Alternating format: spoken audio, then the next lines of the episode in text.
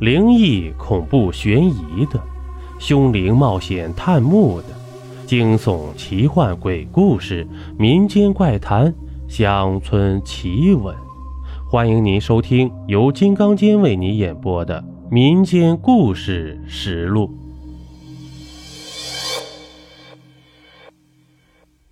欢迎您继续收听《太平间不太平》第十集。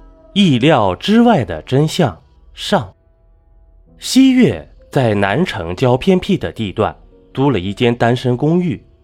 平时她跟其他女孩一样，下班后喜欢四处逛街、买衣服、吃小吃，花钱那是大手大脚，活脱脱一个月光族。但每次跟踪周天明，都忍不住感叹：这妞打扮一下，居然还是个绝色美女，长腿细腰。十分耐看，但是接下来的几天，西月下班后就出门买菜，做好饭后装进一个保温饭盒里拎出门。此时的他一改往日的活泼，整个人变得神神秘秘，对周围的警惕心也很强。西月出门以后，直奔南城的城乡结合部，那里随处可见破旧的三层小楼和低矮的平房。里面的道路纵横交错，人员也十分复杂。西月走进去，就像鱼游进大海，几分钟就消失在复杂的巷子里了。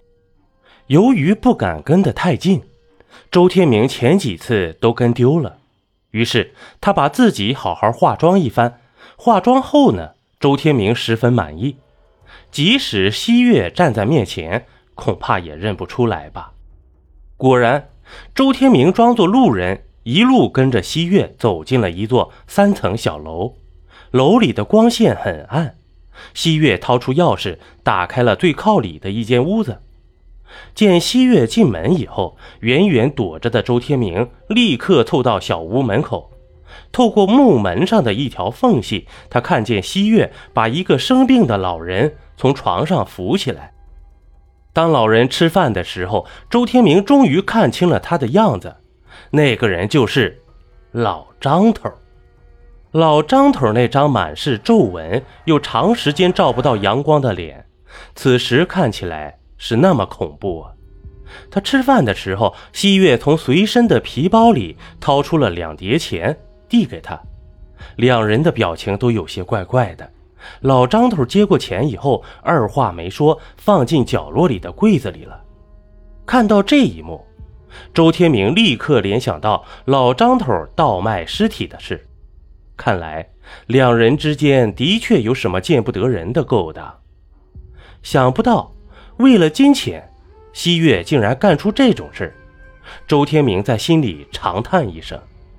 当周天明再次凑过去想继续看看屋里的情况时，里面却空荡荡的。眨眼间，西月和老张头就不见了。难道里面还有暗道不成？周天明撅起屁股，扒着门缝，睁大眼，使劲往里瞧。门突然打开了，来不及反应，从门里挥出一根棍子，迎头一棒。周天明惨叫一声。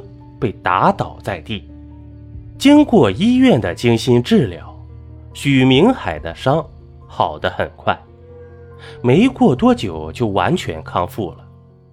这时，他接到了周天明的电话。周天明告诉许明海，自己发现了老张头的踪迹，并把老张头的地址告诉了他。然后，周天明向许明海请了半个月的假。说父亲病重，必须回家照顾。挂电话以后，许明海激动不已。老张头终于现身了，但他不知道一个阴谋正在向他悄悄展开。为了确认周天明的话，许明海悄悄去过那间屋子，果然看见了老张头。但为了不打草惊蛇，他并没有采取进一步的动作。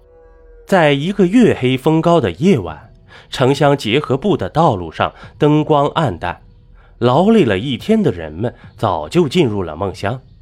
一个长发飘飘、衣着暴露的女人穿行在狭窄的巷子里，女人走进一座三层小楼后，来到最里边的一间屋外，三两下弄开门上的破锁，悄悄溜进了屋子。屋子里静悄悄的，一个老态龙钟的老人躺在床上，呼呼的打鼾。女人发出一丝冷笑，然后摸出一把匕首，向老人猛刺下去。匕首还未落下，女人的背后就挨了一拳，手里的匕首也滑落下来。紧接着，对方一招擒拿手，女人被掀翻在地。邀您继续收听下集。